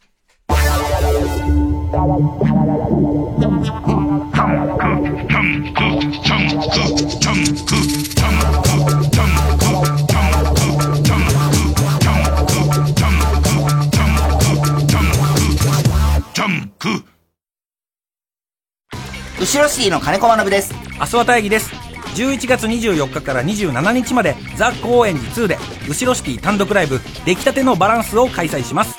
今年の見どころは例年以上に小道具にこだわったコントがあったりしますので皆さん楽しみにしててください。はいそして今年もオール新作になっておりますのでその辺も楽しみに見てください、そして今回はライブ配信も行います。ライブ配信チケットは絶賛販売中詳しくは TBS ラジオイベントページをご覧ください。毎週水曜深夜0時から放送中後ろシティ星のギガボディも聞いてね。俺たちがコメディアンだ。毎週金曜夜12時からのマイナビラフターナイトでは今注目の若手芸人を紹介しています。ゆうザトウイチ見て泣きます。すごい大人。空っぽだよ。入れてこいマイナビラフターナイトは毎週金曜夜12時から。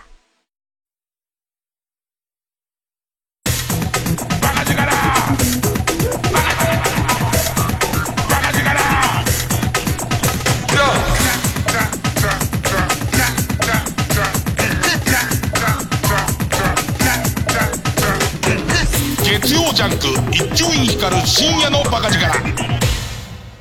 あの歌こう聞こえたらもうおしまいコーナー Army bunk, army chow, army cruise, army car hot. Army bunk, army chow, army cruise, army car hot. Army bunk, army chow, army cruise. さあ、聞き間違いのコーナーです。まあまあ、歌を聞き間違えましたってことなんですけど、聞き間違いっていうのはね、なんかただの間違いじゃないんですよ。なんかその、自分の真相の中にある何かが影響するっていうね。あの、私はそういう学説をね、えー、声優の特売のチラシの裏に書きましてですね。えー、ポッケに入れております。さあ、どこにも出してねえし。どこにも出してねえし、あの手のチラシ、裏ってあんまないしね。白くないしね。さあ、行きます。ペンネームウォス10番、元歌、早見優、夏色のナンシーのこの部分です。恋じゃないもう一番肝のとこですけど、こういう風に聞こえちゃったんですね。この恋じゃないイエスがこう聞こえた。線路内イエス、ね、ノーですけどね。むしろノーなんですけどね、線路内はね。えー、そうですね。ペンネーム、大井アパッチさん。元歌、魔女っ子めぐちゃんのテーマ。この部分です。子供だなんて思ったらえー、これがこういう風に聞こえました。喪服がなくて、レオタード魔女っ子扱いするしかないですよね、もうね。もう、いい言い方が見つかんないが、あいつ魔女っ子だからっていう、ね。もう、バリ雑言はいくらでも浮かぶんですけどね。ええ個人、個人は可愛がってた子だから、ね。ね、魔女っ子って呼ぶことにしましたよ。喪服がなくて、レオタード。えー、そうですね。ペンネーム、トペ、スイシーダ失敗。元歌、近藤正彦で、ギンギラギンにさりげなくのこの部分です。ギンギラギンにさりげなくそいつが俺のやり方えー、これ、こういう風に聞こえました？金玉踏んでむせびなく、そいつが俺の性癖。アホンチュベイビーじゃねえっつうんだ。今日に限って取り上げにくい名前だな、おい。えーそうですね。えー続いて、えーペネブ・ブスタマンチ。元歌、梅沢富美男の夢芝居のこの部分です。恋のからくり夢芝居どういう、な、な、どういう状況でこう聞こえるんだろうね。えー、こう聞こえました。メガネ市場のハス向かい。場所 あ、うちなんですけどっていう。すいません、食べログ見たんですけど、ちょっと場所がよくわからなくて、あの、そこまっすぐ行って、メガネ市場のハス向かいが頭に残ってたのかな？その途中、その道すがら聞こえたんならそういう風に聞こえてもおかしくないですけどね。えー、ペンネーム、玉ざらし、元歌、アンジェラ・アキ、手紙のこの部分。どこで何をしているのだろうあれですよね、感動的な歌ですよね。背景この手紙読んでいるあなたはどこで何をしているのだろうというね。そういう問いかけ、問いかけの未来の私からのある意味問いかけなわけですよね。えー、どうしてこういう風に聞こえちゃうかなどこで何をしているのだろうですよ。こう聞こえちゃいました。どうせオナにして寝るのだろう。未来の自分だから、あの頃の自分のことよく知ってっから、ここでよくわかんない未来の手紙っていう、なんか病んでるやつが書いたな、みたいな、その手紙見たときに、どう多少心を打つことが書いてあったとて、オナニーをして寝てたっていう自意識があるから。自意識があるからここは繋がるんですよね。えー、ペンネーム BJ サトル、元歌小柳ルミ子、お久しぶりねのこの部分。お久しぶりね。置き配盗め。聞こえちゃダメだよ。もうなんだろうね。すごいこう、普通にウォーキングしてる、ね、散歩をしてる時にパッと見たら、留守、宅っぽい家の前のところに、大きいアマゾンの箱が置いてあるんだろうね。で、その時に自分の聞いてたヘッドコンから小柳美子が聞こえてきて、何なんだろう、真相し、し、に、こう走ったメッセージなのかな？置き配盗め。お前、おしまいだぞ、人としてそれ。ね。月曜ジャンク、伊集院光深夜のバカ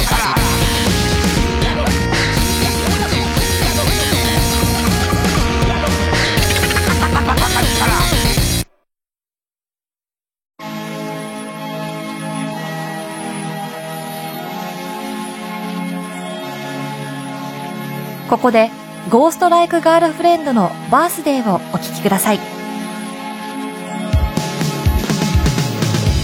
君にあげたいことと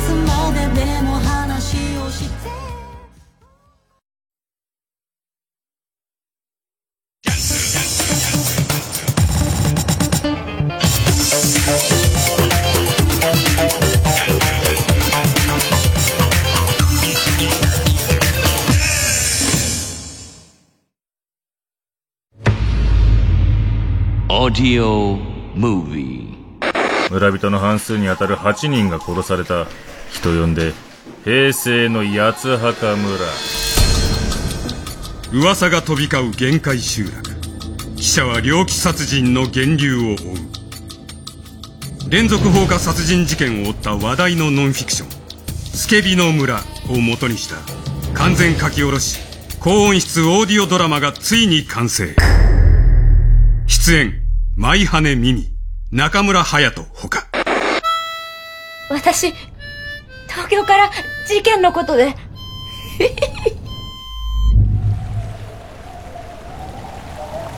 れるのは噂。TBS ラジオプレゼンツ「つけびの村」by オーディオムービー好評配信中。詳しくは「オーディオムービー」で検索 TBS ラジオジャンクこの時間は小学館中外製薬マルハニチロ伊藤園ホテルズ総合人材サービス新生梱包他各社の提供でお送りしました。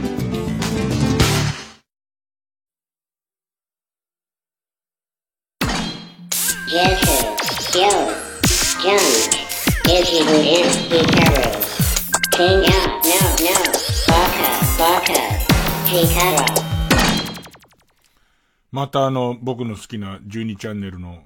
12チャンネルではないかな、テレビ東京の、えっ、と、鉄道対バス、第6弾かな、オンエアされてよかった。なんかネットニュースとか見てると、その出演者の誰々がだらしないっつって怒ってたりするんだけど、なかなかそんなに熱くなれないでしょ、今。テレビで。あいつのせいで負けたみたいな。僕の中では、あの、T バーとかで見れますけど、勝敗のその、えー、まあ、バスはベテランの田川陽介さんで、鉄道チームは、えー、村井美希ちゃんっていう、その鉄道に対してストイックな、その女の子が対戦して、えっと、2連敗かな負け続けてんだよね、その村井美希ちゃんが田川さんに。それが頑張って食い下がるとこなんですけど、その、村井さんとこのゲストに、高木玲にちゃんが来てるんです、ももクロの。ここが美しい。もう、超前向きな高木玲にと、この鬼軍曹村井の心の交流みたいな、鬼軍曹を全肯定する高木玲にっていうところで、ちょっと涙出るんですよ。で、あいつのせいで負けたっつってみんな怒ってんですけど、そいつもそいつ俺の中ではいい仕事したっていう、みんなでも、どうせオナニーして寝るのでしょ？なんかね、10円動画なくなっちゃうらしいんだよね。おやすみ。